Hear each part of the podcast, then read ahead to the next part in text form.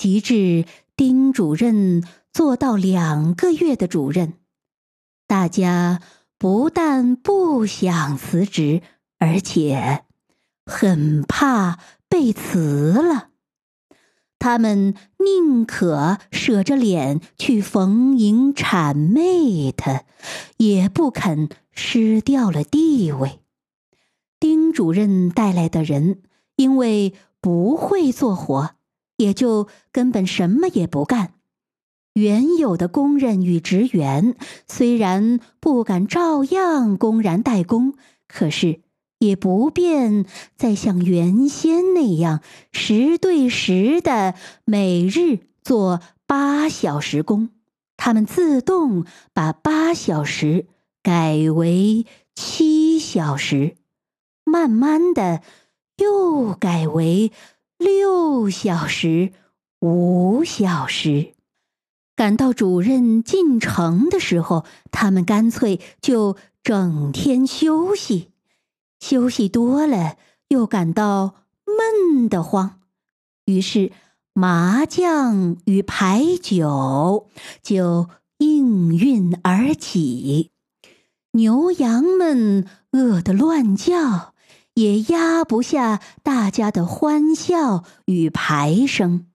有一回，大家正赌得高兴，猛一抬头，丁主任。不知道什么时候，人不知鬼不觉的站在老张的后边，大家都愣了。接着来，没关系。丁主任的表情与语调，顿时叫大家的眼都有点发湿。干活是干活，玩是玩，老张。那张八万打得好，要得！大家的精神就像都刚糊了满罐似的，为之一振。有的人被感动的手指直颤。大家让主任加入，主任无论如何不肯破坏原局。只等到四圈完了，他才抢被大家拉住改组。赌场上可不分大小，赢了拿走，输了认命。别说我是主任，谁是园丁？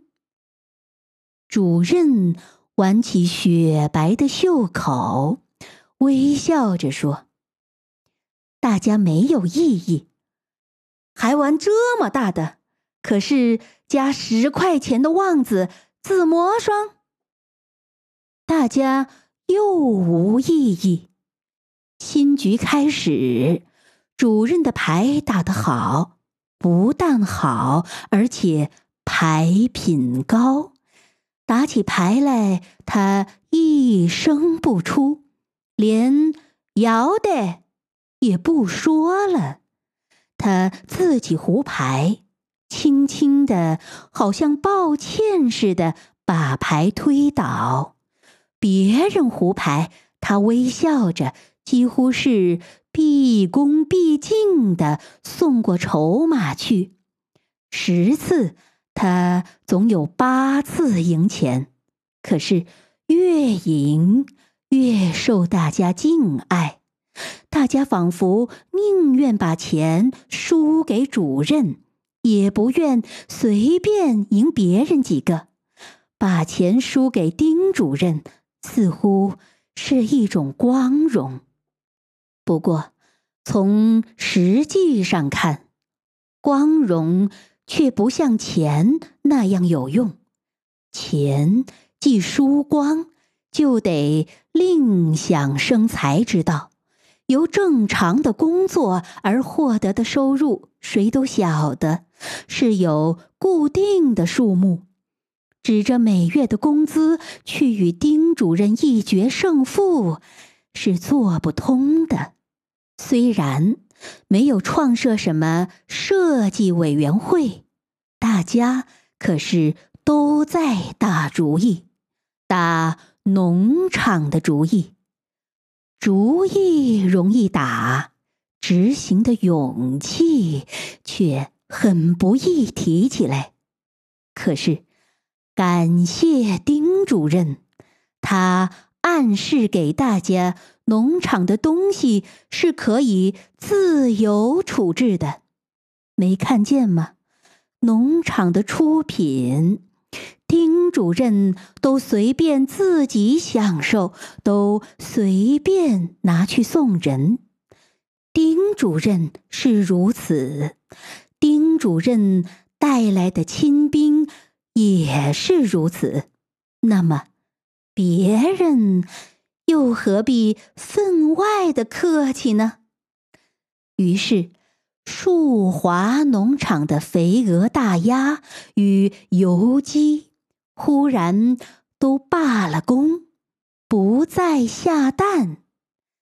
这也许近乎污蔑这一群有良心的动物，但是农场的账簿上千真万确看不见那笔蛋的收入了，外间。自然还看得见树华的有名的鸭蛋，为孵小鸭用的，可是价钱高了三倍。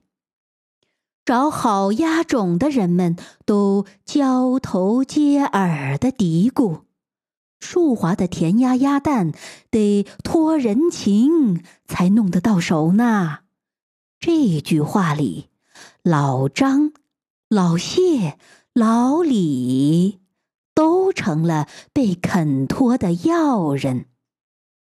在蛋荒之后，紧接着便是按照科学方法建造的鸡鸭房，都失了科学的效用。树华农场大闹黄鼠狼。每晚上都丢失一两只大鸡或肥鸭，有时候黄鼠狼在白天就出来为非作歹，而在它们最猖獗的时间，连牛犊和羊羔都被劫去。多么大的黄鼠狼啊！鲜花。青菜、水果的产量并未减少，因为工友们知道，完全不工作是自取灭亡。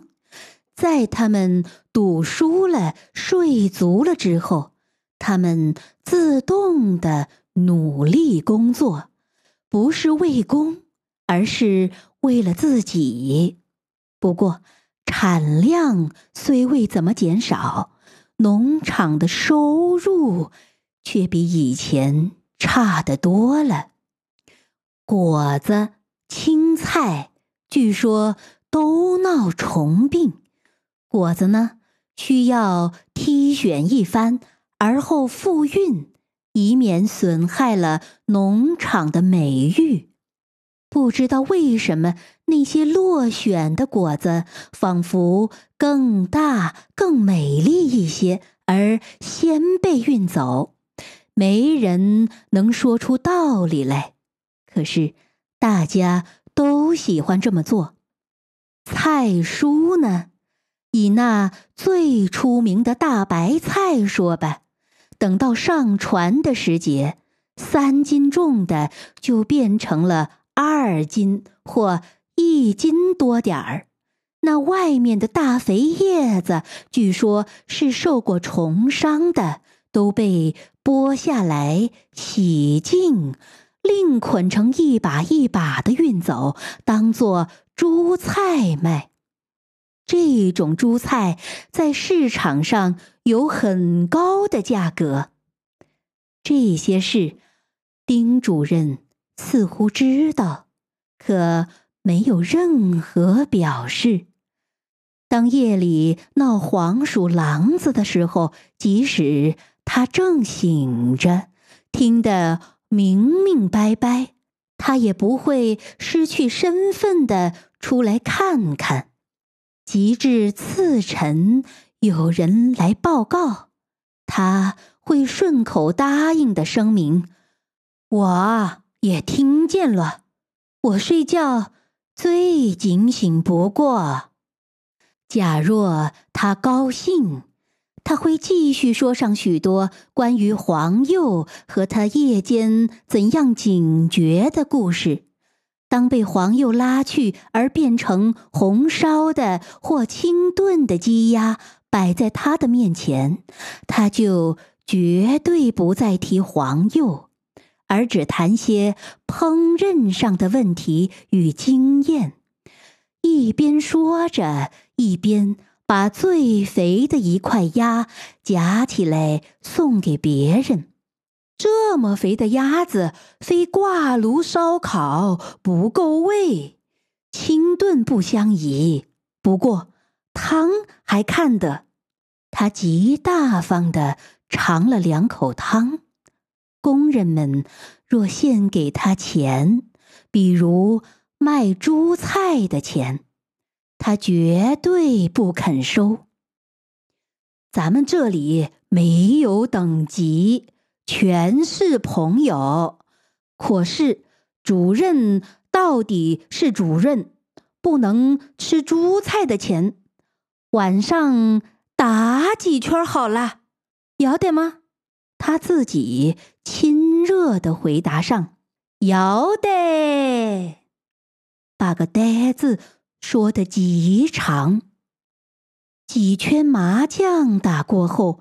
大家的猪菜钱至少有十分之八，名正言顺的入了主任的腰包。